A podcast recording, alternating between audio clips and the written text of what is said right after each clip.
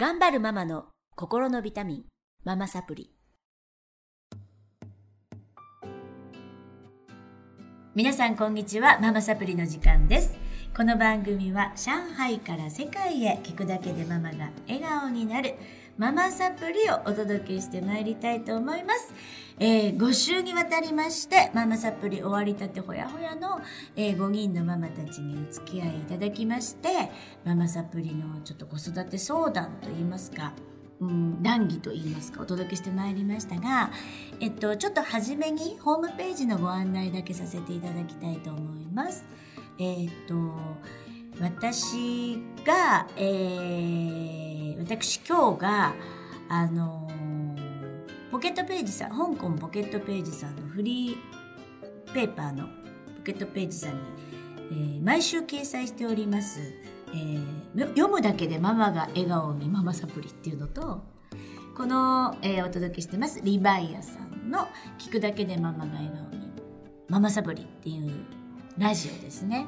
を全て、えー、無料で見ていただけるホームページと今なら、えーと、無料の講座を動画で、えーと、配信しておりますのでぜひぜひあのお近くでねセミナーを受けれなかったり時間の都合でね講座とか受けれなかったりだけどお悩みっていっぱいあると思うのであの参考にしていただければなと思います、えー、ママサプリ公式ホームページで皆さんご覧いただけましたらあのー、いろんなヒントになることがねたくさん出てると思いますのでお友達にもぜひぜひ紹介してください。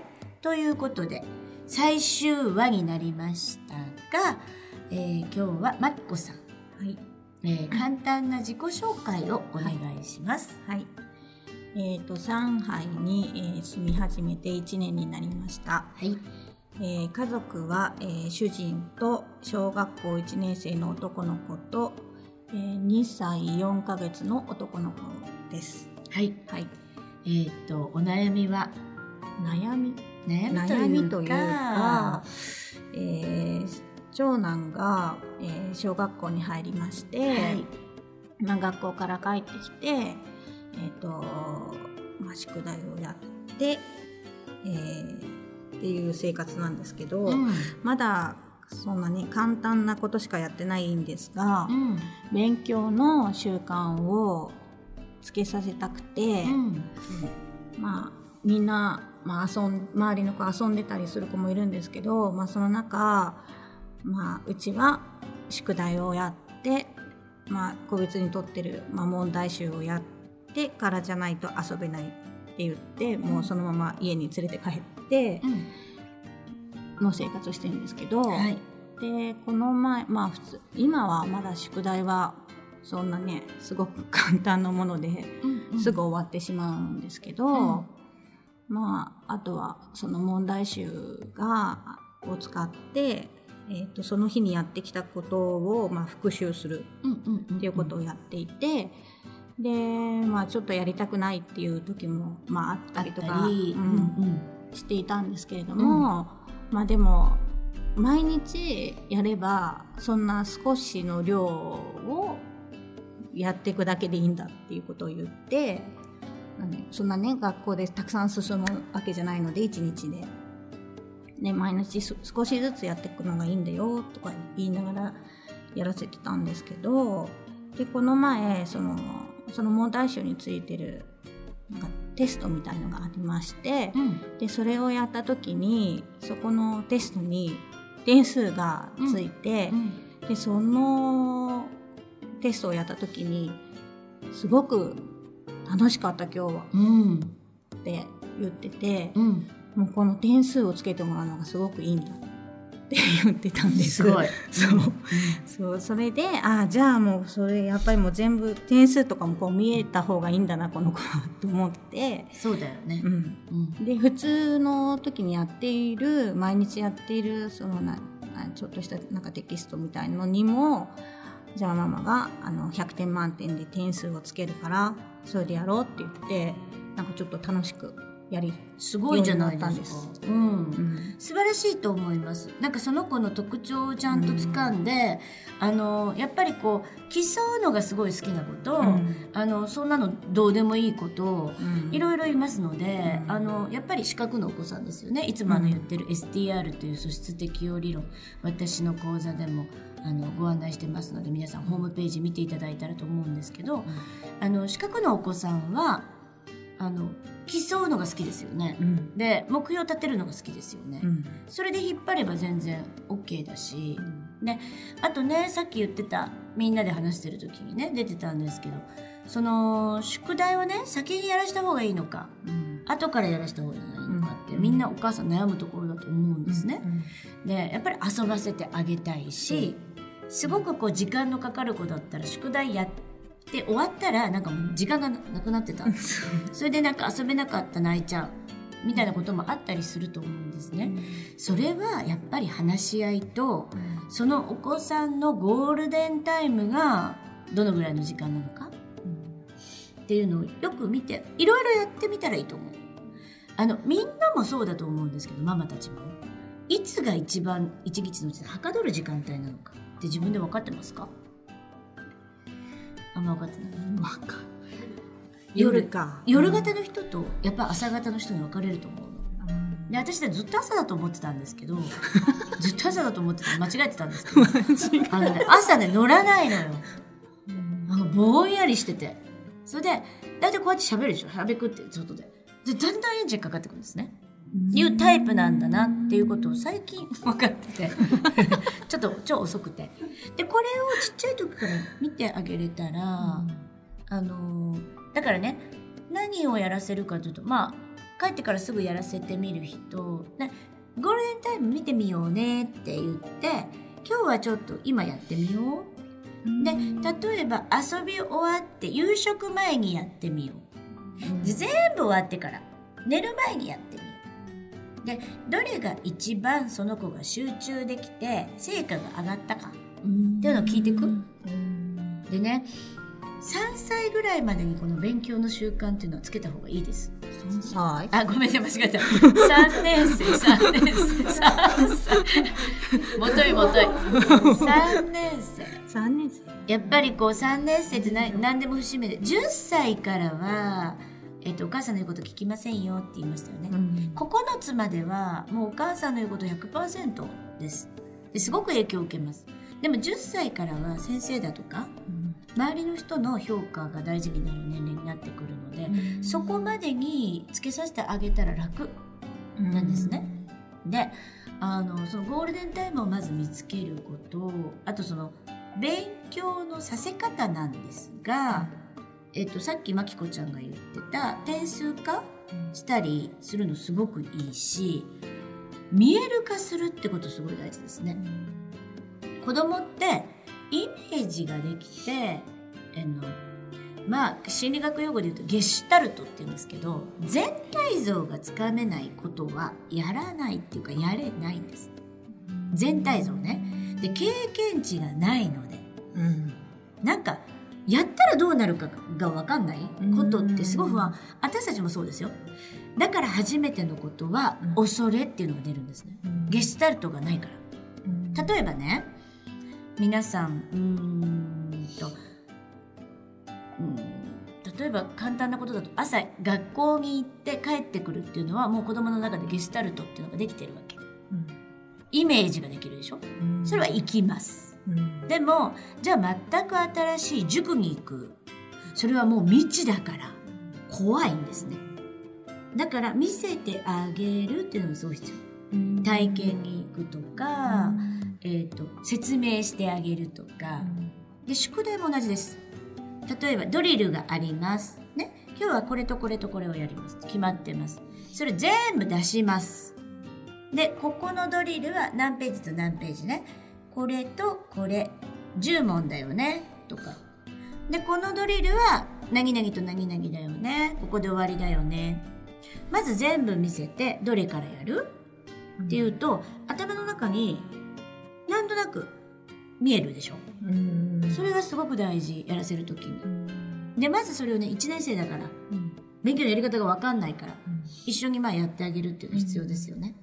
で、ゴールデンタイムを決めるっていうのはすごく必要。一番能率の上がるとき。で、どういう勉強法がいいのか。例えば、環境もあるよね。えっと、リビングでやるのがいいのか、一人でやるのがいいのいい子もいるし、雑音が入るともう集中できない子もいるし、うちの子はもう本当にね、なんかの声が聞こえてくるだけでももう集中できない。だから音楽聴きながらやってます。うちもそう、うん、音楽聴きたがって音楽聴くと早いんですよ、宿題が。あのねそれは結構なんていうのかな。ちょっとこういろんなことに好奇心がありすぎる、うん、ちょっと多動気味だったりする子に有効です。だと言われていて、うん、あとアメリカとかでは ADHD とか多動症の子たちはバランスボールに乗って授業したりするのね、うん、ガム噛みながらあれもそういう対策なのよ実は。ガムみんな噛んでるでしょ、アメリカ人、あの方が集中できるんですよ。っていういろんなねやっぱりその子その子の対策があるのでそれを見つけていくのが 9, 9歳まで。に確立できたら楽ですよ。でえっと宿題ってね、何だと思います？どうしたらいいものだと思います？っていうか何のために宿題があるかこれ100%訓練です。えっと宿題そのものにあんまり意味はないのね。えー、これをやることによって自制心と,、えーと、その時間の使い方を学んでるんですよ。そうなの東大とか行った人がみんなそうやって言うんだけどそこにあんまり意味ないでしょ？だって漢字ドリルとか、うん、できることならない方がいいもん。自分のストレスになるから。できることならない方がいいでしょ？いやあのねだから日本の教育をこれから受けていく上では絶対的に大事な要素になってきますよ。でここがない子は受験が無理です。自制心も時間の使い方も学んでないからあのうち長男が受験するって言った時にねうんとやっぱりそういう習慣つけてたんですよ。帰ってきてからする。あ朝するってあの子は決めて、決めさせたんだけどクモンとかもやってたので、朝やってたの、いつも。でそれえっとねあとねもう一つ大事なのは習慣化するってことがすごく大事、うんうん、当たり前にする、ね、当たり前にする。生活のリズムにやらなきゃ気持ち悪いみたいなことにす。るで大事で。それができてたんですね。そしたら塾の先生が言ったのがあの多分息子さん通りますと。なぜなら真面目さがあるから。真面目さが一番必要。っておっしゃったんですね。私それ今でも覚えていて真面目か真面目じゃないかっていうのは結局その習慣があるかないかだよコツコツできるかできないか。でこの習慣がついてないか難しいです。急にね、6年生になりました。それまでぐっちゃぐちゃで時間使うことぐっちゃぐちゃな子がやりますっていうのは相当のモチベーションがないとできない。でしょ？なんか9歳までにこれはつけさせてあげてほしいなと思うところかな。なんかちょっとすごい真面目なママサプリになってます。けど、ね、先週から今週。うんそれはなんか実感してることですね、習慣化、だからそのさっき言ったゴールデンタイムを選ぶあと見える化するあとはその子の環境を整えてあげる、うんと、壁に向かった机の方がいいのかアイランド式のみんなが見えるところの方がいいのか。そういうのがあの力が出る子もいるので誰かいた方が、うん、とかいろんなことを試してみるの9歳までにやるってことでしょ？音楽を聴くのはすごいはかどるみたいなんですけど主人がそれを絶対認めてくれないんですよ、うん、その勉強法わかる。そんなの勉強になるわけないだろうって言うんですよ。ねそうでも実質それを実際やるとすっごい早く宿題を終えてるから集中できるんだよって言ってももうなんか聞く耳持たないというか。音楽を変えてみたら？あのインストゥルメントっていうかそのね曲が入ってないやつにするからとかいろいろ話し合っていけばいいんじゃないかなっていうのはあのご主人もそのそのなんていうのかな。あ昔は絶対ダメだったよね。だけど今って本当にまあちょっとこう多動性の子がたくさん生まれていてあの他の雑音が気になるのよ。お母さんのガチャガチャ食器洗ってる音とか外で友達が遊んでる声とか気になっちゃうわけ。でよっぽどいいんですね。遮断されてる方が。だから音楽の質を勉強の時はこれねっていうのをやるからとかいうふうにその旦那さんにやっぱり理論で伝えてあげないと分かんないよね。うん、だから他の雑音の方が害なんだってこと。全然はかどらないんだって。うちの子はそうだったんですね。あの外で友達遊んでると行っちゃうのそこにあ分かる。うちと一緒だ、うん、気になっちゃうからで「あ何してるの?」って言ったら窓のとこいるわけ。でも早くしなさい。っつってまた戻ってきてやるんだけど次なんかどっちかどっかで声がしたらなんか玄関開けてたり。しちゃって。だからそれの方がもう害だらけ。うちもそう、うん、特徴があるからねやっぱりその子そのあと習慣化するってことはねうんと、例えばいつも習慣化してるものってありますよね。ご飯を何時に食べます？とか歯磨きします寝ます。それの前か後ろにつけると習慣化しやすい。だからご飯の前とかっていう。ご飯の前に終わらせないとなんかご飯が気持ち悪い。にしちゃうのね。うん、歯磨きとかと一緒。歯磨きって別にもうやらなきゃ気持ち悪いでしょ今、うん、ああいうふうにしちゃうってこと、うん、そうするとそういうこういわゆるその塾の先生が言ってる真面目さがあるから大丈夫っていう真面目にできるでそれはねその能力っていうのは身につけてあげてるのと身につけてないのは本人の苦労が全然違ってくるからいいと思います。まきこさんみたいにやってるの。ちっちゃい時はね、うん、そのうち、あの遊びたい盛りになってくるじゃん,、そうするとあの選べばいいと思うのね。自分で自分で時間をできてくると思うんだけど、初めはやっぱり、うん、習慣づけてあげるっていうのはすごい必要かな。でできるようになってきたら別に自由に、うちは今も本人たちに任せてて全く私何も言ってないけど時間が来たらやってるよね。自分で決めて。うん、うん。全然言わないよ。いやでもどど成績って言われるとちょっとあれだけど。宿題にをに向かうまでの時間が長いのはどうするんですか？なかなかもう家の中うろうろしててなかなかこうなんていうんだろうみんな集中しないから。話し合う。いつだったらやる気になるのかをゴールデンタイムを話し合う。で何個かやってるとうまくいった時もあるはずなのよ。ある。毎日毎日そうじゃなくてすごい宿題がはかどった日もあるでしょ、はい、365日あれば。なんか妹を迎えに行く時間だから自分の方が先に帰ってきて妹を迎えに行ってる間自分が本当に誰も家にいなくて静かにやってる時はちゃんとできてる、うん、あじゃあ静かっていうのがキーワードなんですよね、あ帰ってくるとダメも誰かがいないっていうのがキーワードのね。じゃあ部屋がいいかもね。お部屋を与えてあげる。とできるのって確認しながら。でもいつもそうだよねって。あの一人だったらすごくはかどってすごいよねって。でそのできた時にすごい褒めてあげてほしい、うん、でその成功体験の時に時をモデルに考えていく。一緒にね。だからお母さんが決めるんじゃないよ、うん、その子に聞かないと分かんないでしょ、うん。